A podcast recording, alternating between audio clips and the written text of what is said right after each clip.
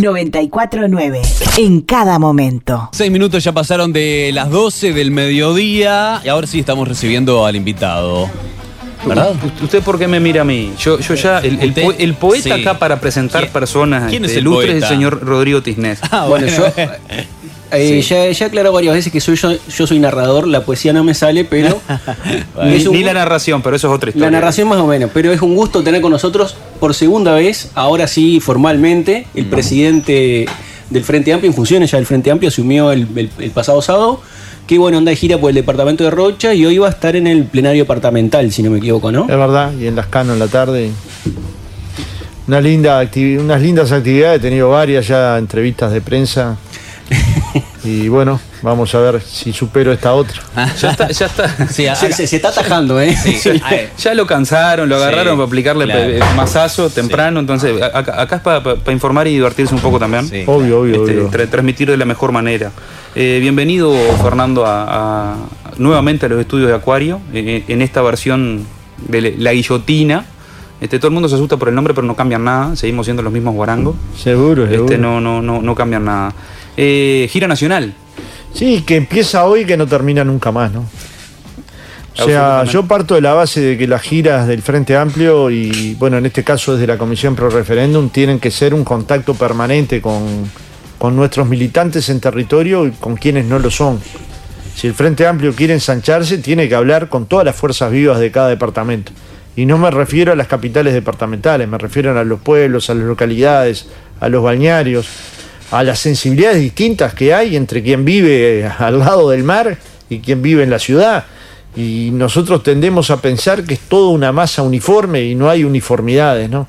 Entonces, en cierta medida, poder entender cada complejidad, poder entender cada sentimiento, poder entender cada tradición, es parte de lo que permitió al Frente Amplio en algún momento construir una mayoría nacional. Y cuando lo perdió, perdió esa mayoría nacional. ¿Cuánto, cuánto le cambia a Fernando Pereira, eh, presidente de la, de la Central de Trabajadores, eh, asumir un rol eh, absolutamente político en este caso? Bueno, me doy cuenta que quienes están hoy en la dirección política del Frente Amplio, hombres y mujeres del gobierno, hombres y mujeres del Parlamento, hombres y mujeres de las juntas departamentales, intendentas, me han dado un respaldo increíble. Entonces he podido hacer en pocos días cosas muy interesantes, como juntar a los senadores, los diputados, la mesa política del Frente Amplio, los representantes, y encauzar una gira nacional que tenga 57 salidas semanales. ¿Esto lo hago yo solo? No, es porque le doy la responsabilidad al secretario del Interior, que es el compañero Pereira, Aníbal Pereira, al responsable de organización. A quien tenemos en estudios también, Sí, aquí sí, que sí, nos está parece que maneja la- est- Está manejando Sí. controles ahora. No sé Maneja- si- maneja controles, Creo sí. que no salimos más nosotros, ahora va a salir eh, so- solo, solo Pere- so- Pereira y Pereira. Los Pereira. Eh, el dúo de los Pereira. Y el compañero Manuel Ferrer y los compañeros de... Y eso posibilita darle energía al Frente Amplio. Ayer juntamos 200 jóvenes en la sede del Frente Amplio, pero no para decirles lo que hay que hacer, para escuchar qué creen ellos que hay que hacer en el Frente Amplio para que esa militancia nos transforme. Una fuerza progresista, a diferencia de una fuerza conservadora, tiene que estar sometida todo el tiempo a transformación. Bueno, esa es una, eh, da- dadas declaraciones de varios actores políticos del Frente Amplio en los últimos tiempos, eh, es- esa era una, una materia que se supone, por las declaraciones, que estaba en el debe, que era volver a congregar aquella juventud de, de- de siempre, que siempre fue característica del, del- del Frente Sin duda, Amplio. y en ayer se congregó, y ayer nos criticaron, y ayer nos dijeron todo lo que estaba mal. Ah, Pero la- al- lo, lo cual nos, eh, lo cual agradecemos, porque si algo tiene que hacer un joven es molestar al otro. Porque ¿por qué yo voy a estar cómodo a los 55 años si hay jóvenes que quieren transformar la sociedad? Si hay jóvenes que se, que se embanderan con el feminismo, con las cuestiones sociales, con las cuestiones de los derechos humanos, con la igualdad de género, con la diversidad. Y esas banderas éticas son compartibles por el progresismo uruguayo. ¿Por qué no dejarme incomodar si mis mecanismos de participación no son todos los democráticos que los jóvenes quieren? ¿Por qué no dejarme incomodar si sienten que no son escuchados suficientemente? Bueno, las orejas del Frente Amplio a partir del 5 de diciembre están abiertos a los jóvenes y a las disidencias. El sábado asumiste la presidencia y además se presentaron este, todo lo que es el equipo, el nuevo equipo de, este, que va a participar en la secretaría, la vicepresidencia. ¿Cómo fue eh, llegar a armar ese, ese equipo de, de- de trabajo? Bueno, mucho más sencillo de lo que esperaba. Fue paritario, como habíamos prometido en, en la elección interna. fue con renovación generacional, como habíamos prometido en la elección interna, fue colocando una vicepresidenta mujer con mucho, con mucho que hacer en el Frente Amplio, con una responsabilidad concreta para transformar el Frente Amplio joven, vinculada al medio ambiente desde su profesión y desde su acción y desde su trabajo. Es decir, el Frente Amplio que escucha es el Frente Amplio que pone otras miradas, ¿no? Y bueno, eso que les decía, que a partir de ahora vamos a estar recorriendo el país, no es que va a ser de acá el 27 de marzo, es de acá hasta que me vaya. Y ojalá, cuando me vaya, porque lo decida la militancia o porque ya este cuerpo más viejo no lo resista, ojalá las nuevas generaciones vengan y en este tema no renueven. En este tema permanezcan en el contacto permanente con los interiores, porque ahí van a aprender mucho más de lo que creen. Bueno, yo hace 30 años que giro desde otro lugar y es lo más justamente, precioso que te puede pasar. Justamente ¿no? esa era la pregunta de transmitir eh, naturalmente los mensajes en base a, cuestiones electorales o cuestiones políticas y en base a los derechos de los trabajadores tienen obviamente puntos de conexión. Por eso la pregunta de que en cuánto le cambia a Fernando Pereira eh, haber transmitido durante muchísimos años un, mensaje de defensa a los trabajadores y hoy este también abarcando eso, pero este, desde un punto de vista muchísimo más político o este, básicamente consagrado entre la política Bueno, como, como comprenderán, cuando uno se va de la casa donde vivió 31 años o más, creo que son 33 años, extraña la casa. Eso es innegable. Quiero a mis compañeros. Reconozco en el PCNT una de las principales herramientas transformadoras de la sociedad. Pero también soy consciente que el día que me fui era para no volver y soy consciente que un dirigente político puede tener muchas veces las tentaciones de dar sugerencias a los movimientos sindicales, pero no habría que darlas nunca. O sea, lo que pensaba antes, lo pienso ahora y jamás le diría al movimiento sindical de quien fui parte durante tanto tiempo que tiene que hacer, porque siempre los trabajadores más o menos saben para dónde tienen que ir y qué hacer. ¿no? ¿Qué rol juega el vínculo con, con el interior en esta nueva presidencia? todo. Nosotros vamos a ajustar los organismos de dirección del Frente Amplio para que todos queden concentrados en los primeros días de la semana. Y todo el resto de la semana vamos a estar en el interior. Hinchito, escuchando. Diré, haremos entrevistas de prensa, por supuesto que conversaremos con los comunicadores. Somos conscientes que el trabajo de ustedes es importante, que no hay que ver a un periodista como alguien ajeno al Frente Amplio, porque no tienen por qué ser frente amplistas para ayudar a que la democracia se profundice y a veces nos perdemos de vista este tema, que son nuestros compañeros, no de voto, nuestros compañeros de vida, con los que nos cruzamos durante después 20 años, 30 años, y mirarlos con desconfianza es una torpeza increíble, increíble. Eh, eh, usted tenga cuidado, le aviso, porque eh, este, señor que está acá viene haciendo proselitismo eh, desde hace un buen rato. Él, él se viene autoproclamando como candidato a intendente al Frente Amplio. eh, y yo no sé cómo lo logra, pero hay varias personas que pasaron por acá en varias entrevistas este, que se fueron convencidos de apoyarlo. Eh, le- bueno, le, bueno, aviso, bueno. le aviso por si acaso Y ahí este, que no se que vayan grupidos sin darse cuenta. Y ahí capaz que tiene más apoyo, ahí está Sí, sí, Joana sí, sí. y está Ya Pereira estamos- y Ya estamos negociando con, con Flavia hace tiempo. está Flavia. Capaz que tiene mucho apoyo, más, que, más ¿Qué de lo que proyección política tiene Pereira de quién más? Presidente del Frente Amplio, Solo. solo. Y Yo sé que esto no me lo cree nadie y por eso empecé a hacer una broma que, Cuéntela que es el espacio que enoja propicio. a otros. Que digo, bueno, acaba de salir electo Boric presidente y es de origen croata. Su padre era croata.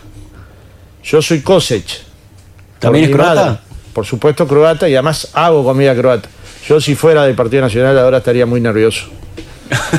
Los croatas decidimos gobernar una parte de América Latina y parece que es del sur del sur. Bueno, de hecho, eh, Mujica es de origen croata. No, no, no el, sé. el apellido Mujica es de origen croata. ah, bueno, Me- entonces- Me, me pasó de estar en, en- en- Croacia justamente y que hicieran referencia al presidente Mujica como un apellido croata. Bueno, el mío es Kosech, es el segundo de mi abuelo. Yo viví con mi abuelo 16 años hasta que falleció. Era una persona, muy, un socialista muy profundo, de raíces autóctonas. Y bueno, aprendí a cocinar comida croata. Tiene muchas calorías, cada tanto la tengo que Como nos gusta, abandonar, como nos gusta. Pero es exquisita, es, te cambia, Yo- una vez te ra- cambia el estado del ánimo. Rakia, que es la bebida típica. Ah, sí. Qué raro. Qué Mi raro abuelo es nacido en una ciudad que se llama Barazdín. Es una ciudad muy chiquita, básicamente rural, pero que queda al costado del mar, ¿no? Con lo cual es divina. Eh, no he podido ir, pero, pero algún día voy a llegar. Por ahora he decidido ir a las playas de José Ignacio, como ustedes ven, para algunos no puedo ir ahí, así que voy a volver a la balconada a hacer un poco de nado contracorriente. Surf, ahora que está de moda el kitesurf. No, a mí me gusta el surf. Eh, Yo le decía a los compañeros de acá que tenía un amigo acá en Rocha, eh, montevideano, pero que venía mucho a la Paloma, a la balconada. Sus padres tenían una casa ahí, así tratábamos de hacer surf. Él lo hacía muy bien y yo era un burro, pero como nadaba, disfrutaba igual y el agua divina. Ese Es un gran... No había tantos trajes como hay ahora, ¿no? Entrábamos medio regalados, un frío de. Pero era divino. eh, Javier además era un tipo excepcional. Javier García fue presidente de AUTE, secretario general del sindicato de Mm, UTE. sí. Era un sociólogo y murió muy joven y se murió una parte de mi vida con él. Una parte con quien conectaba mucho, con quien hablaba, con quien filosofaba. Un tipo profundo, Sí. amigo y solidario. Eh, obviamente cuando, cuando uno está en la, en, la palestra pública eh, eh, es sujeto, por decirlo, no, no, no diría víctima, pero uno sujeto de, de tanto de elogios como de embestidas y obviamente que eso es este se come con pan todos los días cuando uno anda en la vuelta. Puntualmente con el caso de- de- de- del veraneo, no- nosotros acá siquiera hablamos del tema, esas cosas son este, repudiables a cualquier persona. Cada uno tiene derecho a hacer lo que, lo que le plazca. Eh, puntualmente con, ayer hablaba, antes ayer hablábamos, yo ayer no estuve, No, pero me comprometo que si vengo a una playa acá, las fotos se las mando yo.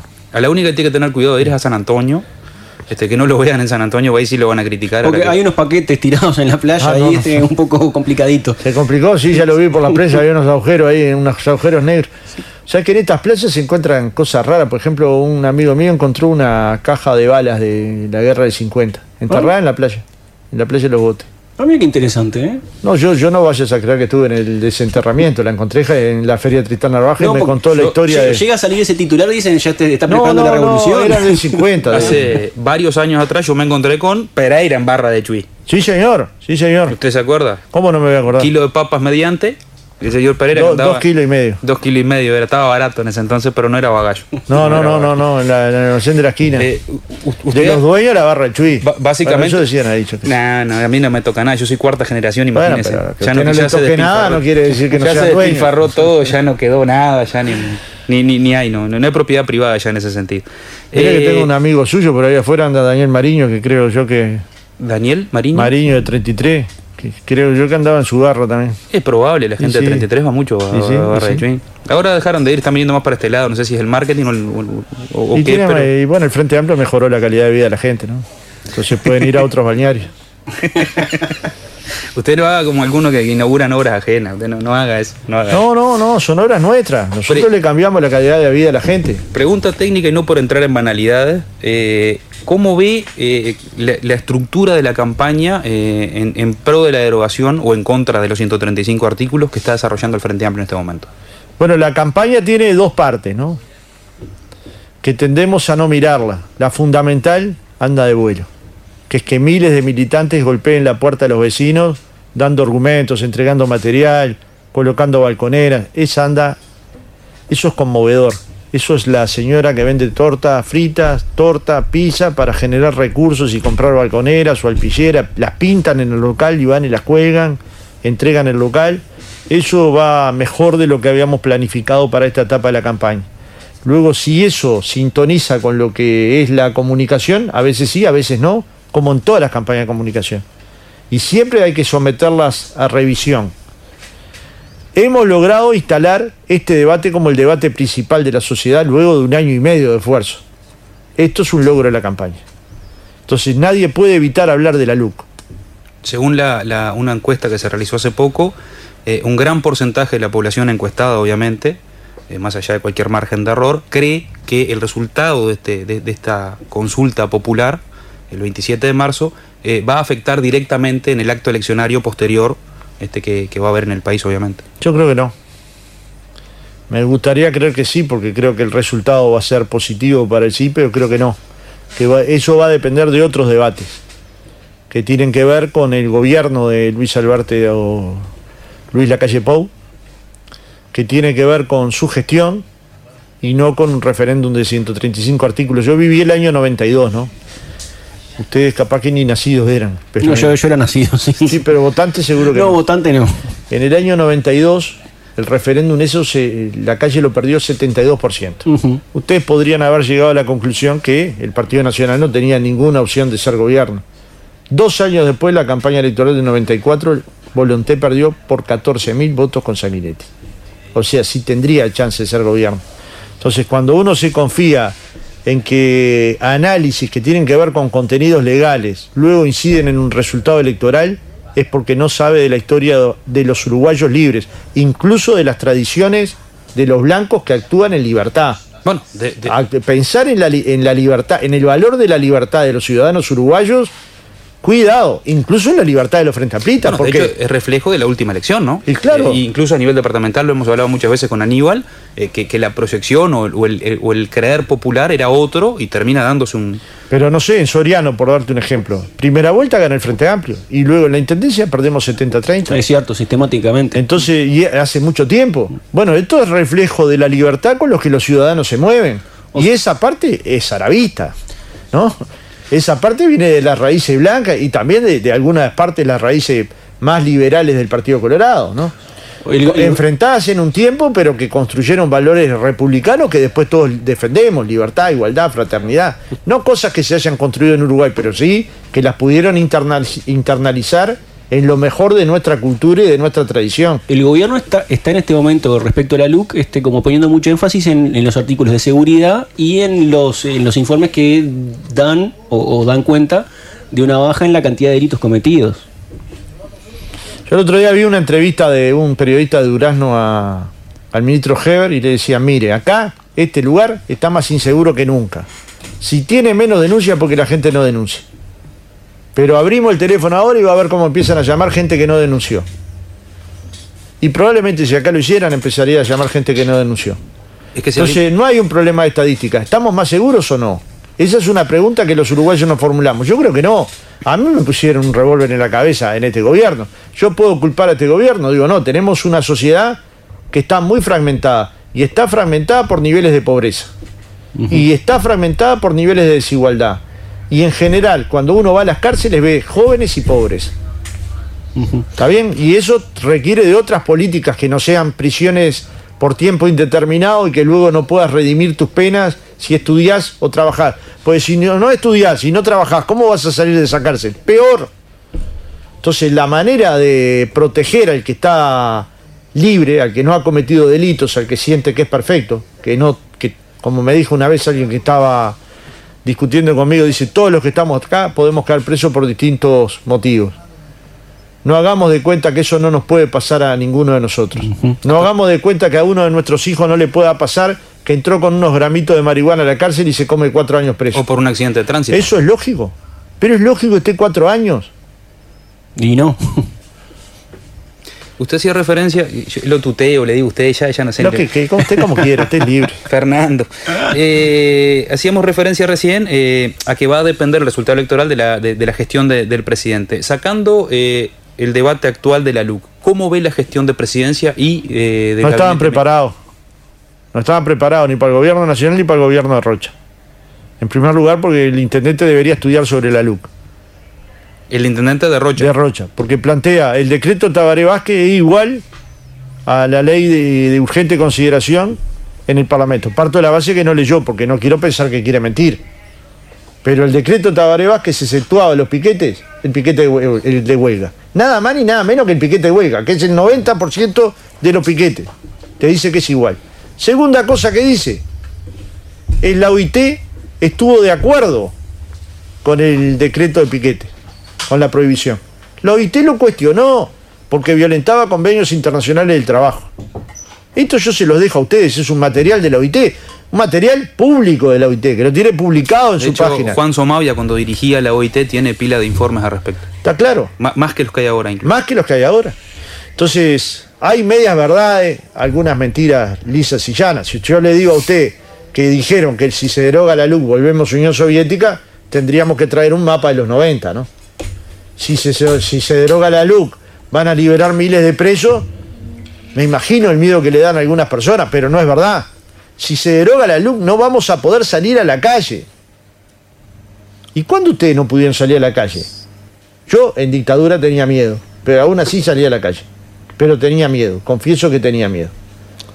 Luego, si la LUC es positiva o no, la gente la va a evaluar con esa libertad republicana que tienen los uruguayos. Y un aspecto es, ¿ustedes están de acuerdo con que hayan desmantelado el Consejo de Educación Inicial y Primaria? Bueno, acá acabo de ver a Cardoso.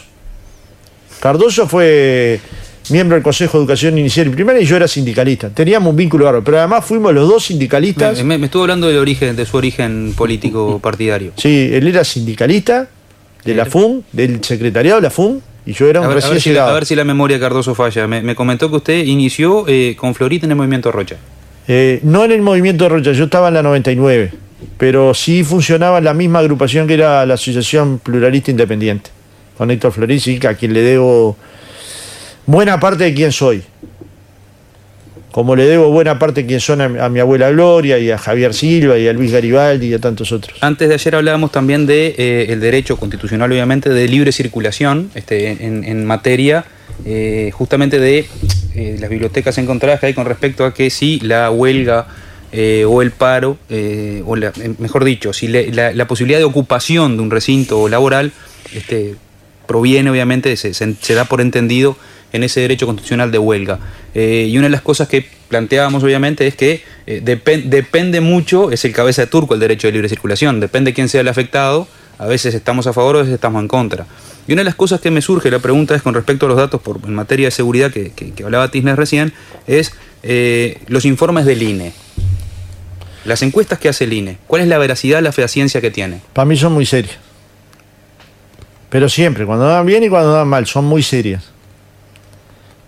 Y han tenido un trabajo profesional que para mí es orgullo del Uruguay. Las encuestas uruguayas son creíbles porque son profesionales. Entonces yo voy y leo y tengo datos creíbles. Después si me gustan o no, cada cual se arregla sus traumas con terapia, ¿no? Yo se lo decía justamente por, por lo que estábamos hablando recién en materia de, eh, o, o la falta o la posibilidad de falta de denuncias de la población en materia de, de seguridad. ¿Ese dato lo contemplaría el INE?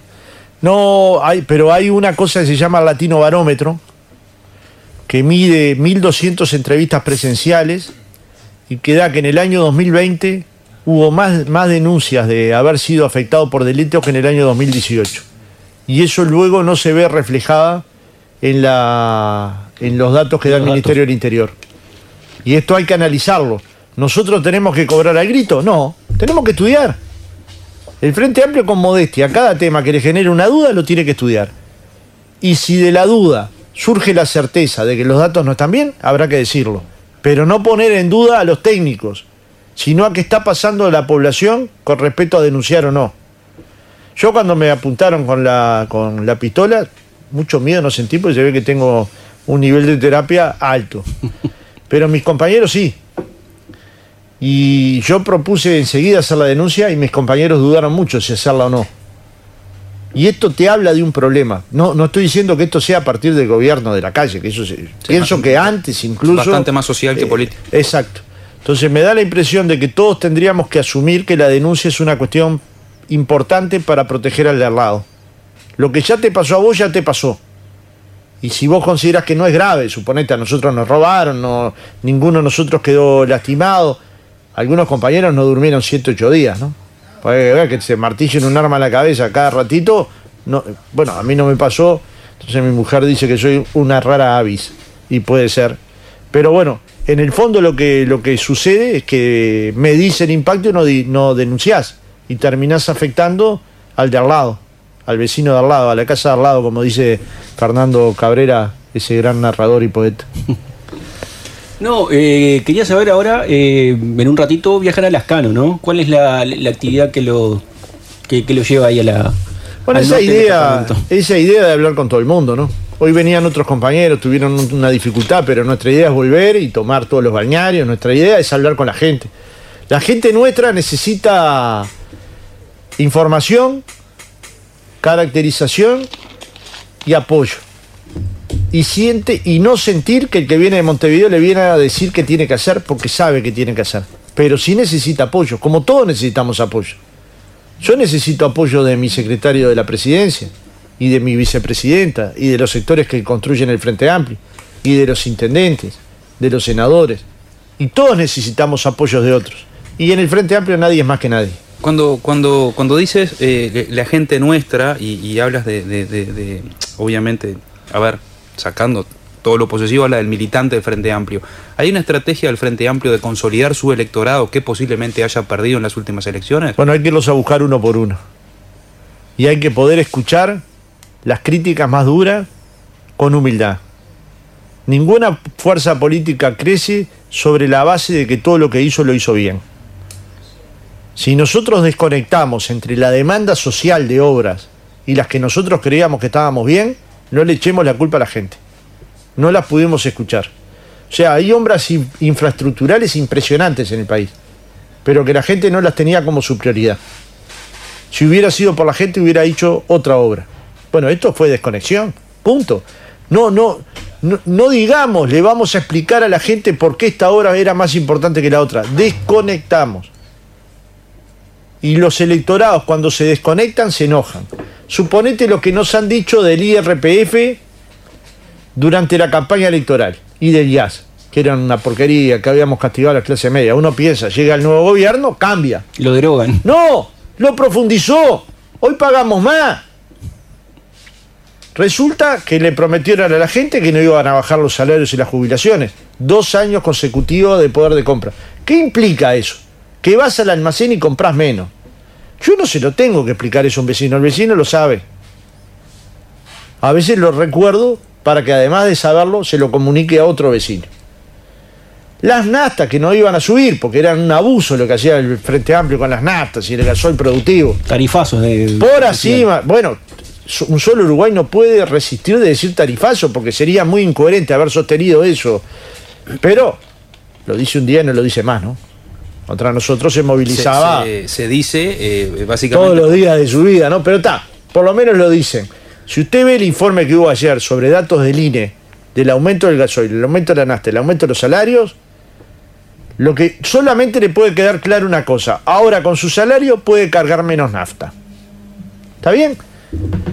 Y estos son datos de la realidad. Entonces, cuando cuestionan el gobierno del Frente Amplio, que ti- cometió errores, una, el principal es este que yo le estoy diciendo de desconexión, ¿eh? que es gobernar para la gente, pero no con la gente. Y sin la gente no se puede hacer cambios culturales profundos. Y no hay cambios si no hay cambios culturales. No hay cambios si no hay cambios culturales. Lo que se plantea por parte del oficialismo es que eh, esta suba de, los precios de los combustibles está justificada por eh, la suba del precio del crudo y eh, no así estaba dado en gobiernos anteriores donde el crudo bajaba y los precios de los combustibles aumentaban. Yo le pido, porque usted es una persona inteligente, que busque. Usted eso cuando- lo dice Pereira, eso lo dice Pereira. Usted busque cuando el crudo estaba acá en Uruguay a 100 pesos, a 100 dólares, ¿cuánto valía la nafta? Y si le da lo mismo que ahora, yo invito un asado a todos los que están acá y a los que usted no, quiere no, invitar. Tenemos que hacer magia con los números. Disculpe, si no tenemos con contadores que podemos malversar esa información. No importa, una usted suma hasta... No, no, no va a encontrar. Usted tiene los datos del INE, vio que hablamos de los datos del INE. Usted tiene información que le van a dar Le- lo- los lo- datos. lo- lo Porque el a- Frente Amplio tenía una política que podrá ser criticado o no, pero hacía un aumento al año y tomaba determinados parámetros. Y en el medio las fluctuaciones las controlaba. Y eso le da estabilidad al ciudadano que va a cargar combustible o al productor que pone gasoil. Nosotros la cabeza en general no viene en gran productor. porque tenemos esa desviación? Pero no olvidemos que hay productores de 200 hectáreas o Bueno, menos acá en Rocha de menos, ¿no? o de menos. Ese productor es un asalariado igual que yo. Ahí hay una, un error nuestro. Tiene una 4x4 porque trabaja en el campo.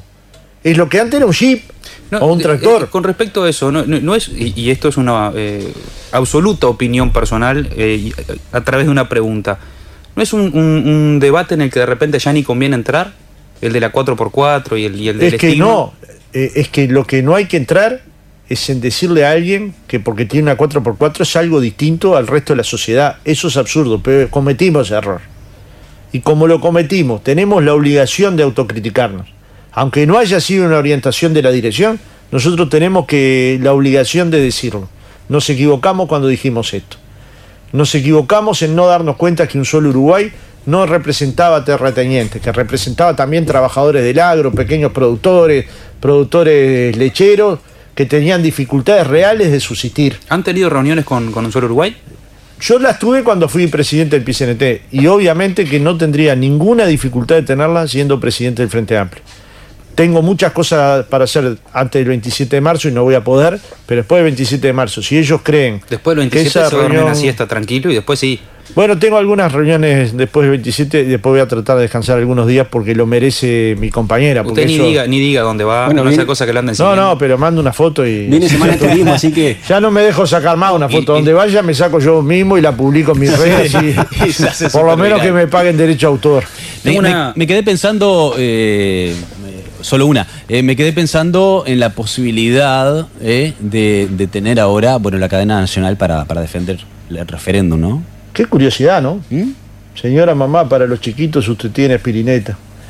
Eh, a nosotros nos dijo el presidente de la calle cuando le lo pedimos la cadena que era un instrumento vetusto, que ya no le servía a nadie, que el gobierno no lo debía utilizar. ¿Cómo eso vetusto ahora se transformó en un instrumento válido? Lo tendría que explicar.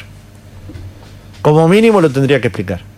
Cuando, cuando Pues yo hablé con él y, y yo con él tengo un buen vínculo y, y considero que sus políticas son equivocadas, pero eso no tiene nada que ver con las personas. Yo estoy bastante de acuerdo con eso, duro con las ideas, suave con las personas. Creo que en términos de ideas está fallando.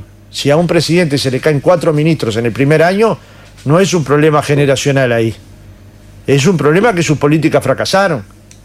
Talvi se le cayó en la Cancillería. Su principal política social, que la desparramó el último año sobre la persona de Bartol, fracasaron.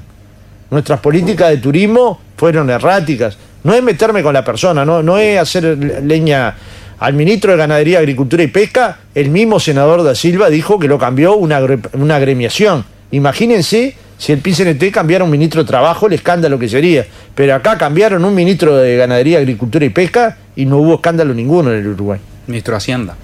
Eh, eh, durante el gobierno del Frente Amplio, eh, ¿algún otro partido, algún otro sector pidió para hacer alguna cadena nacional? Y a todo el que pidió se le dio. Incluso a la Rañaga con la campaña eh, Reforma Vivir Sin Miedo. Sí. Y se le dio y la utilizó. Entonces, claro que si yo le pregunto a usted, el Frente Amplio tuvo 15 años en el gobierno, con errores y con aciertos. ¿Pero usted vio algún periodista perseguido? ¿Algún opositor perseguido por cuestionar el Frente Amplio? ¿Alguna, ¿Alguna radio que no se le haya tomado en cuenta? Yo no lo vi. Uruguay demostró ser la democracia más profunda de toda América Latina.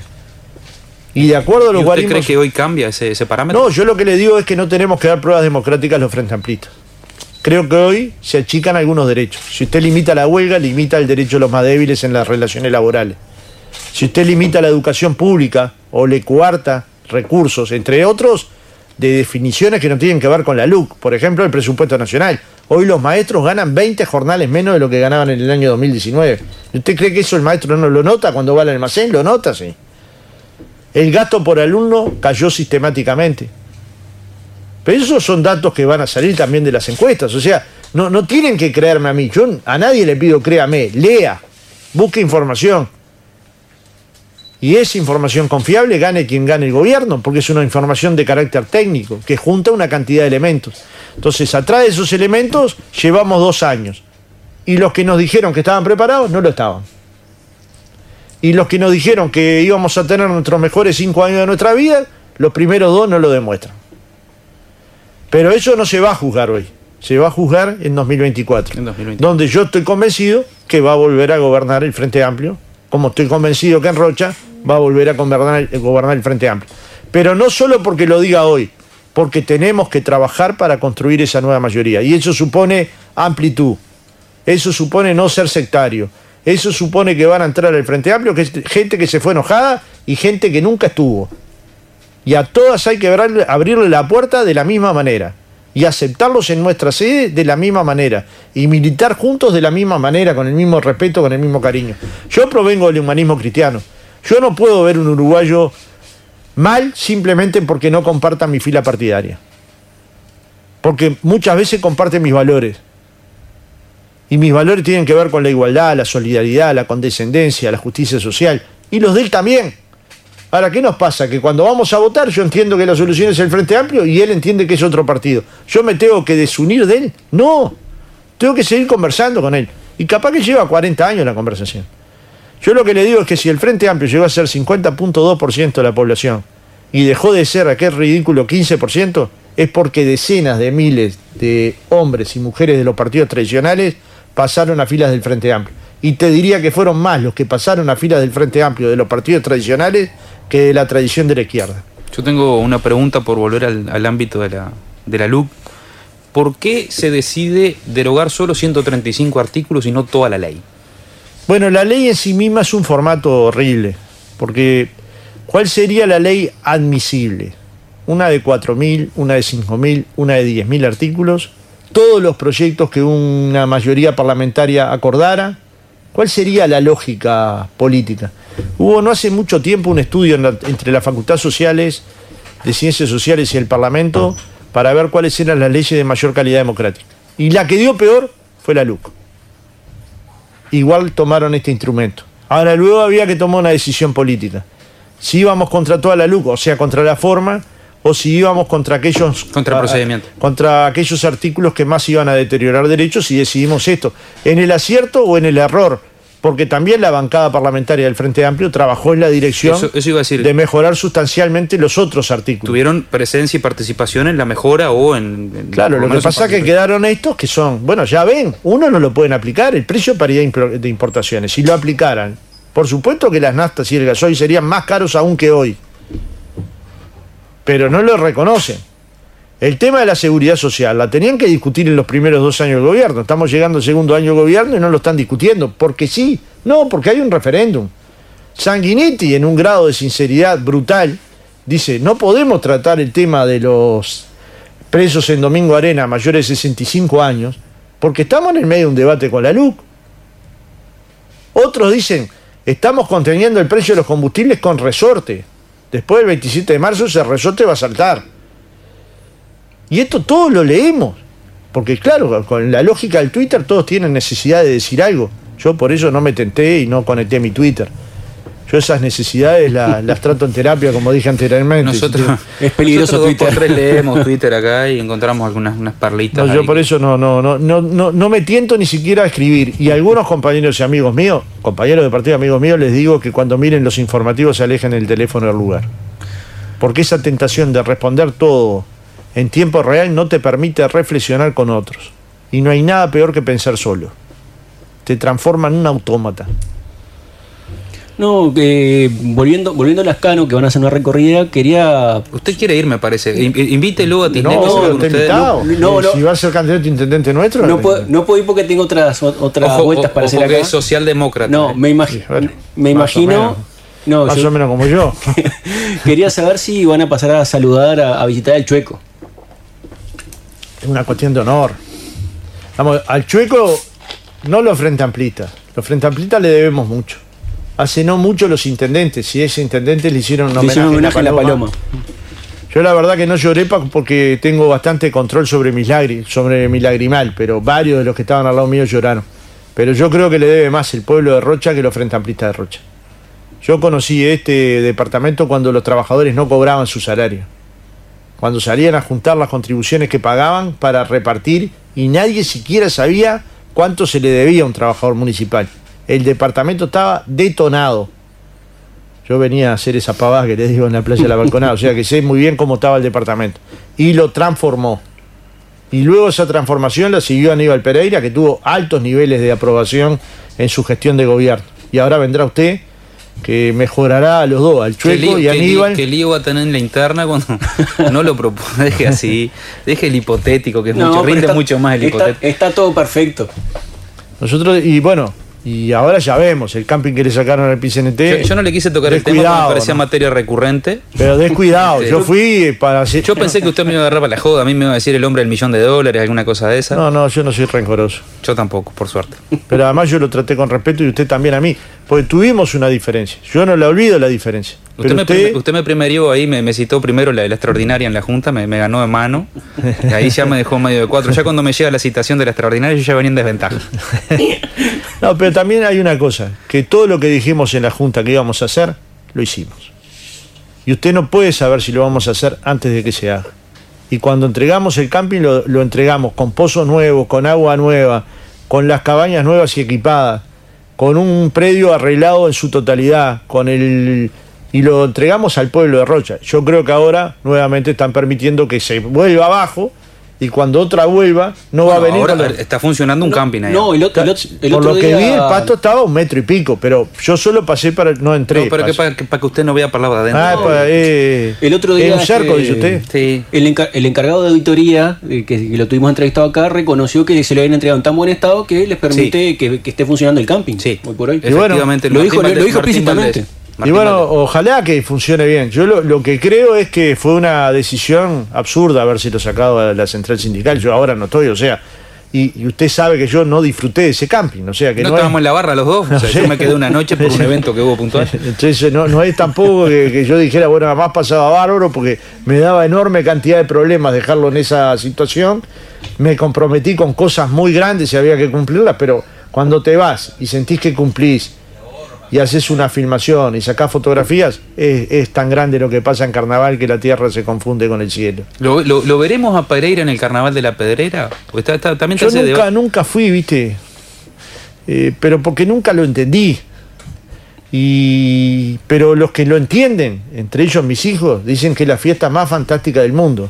Entonces, no porque uno no lo entienda, tiene que cuestionar. Yo tampoco entiendo al rap.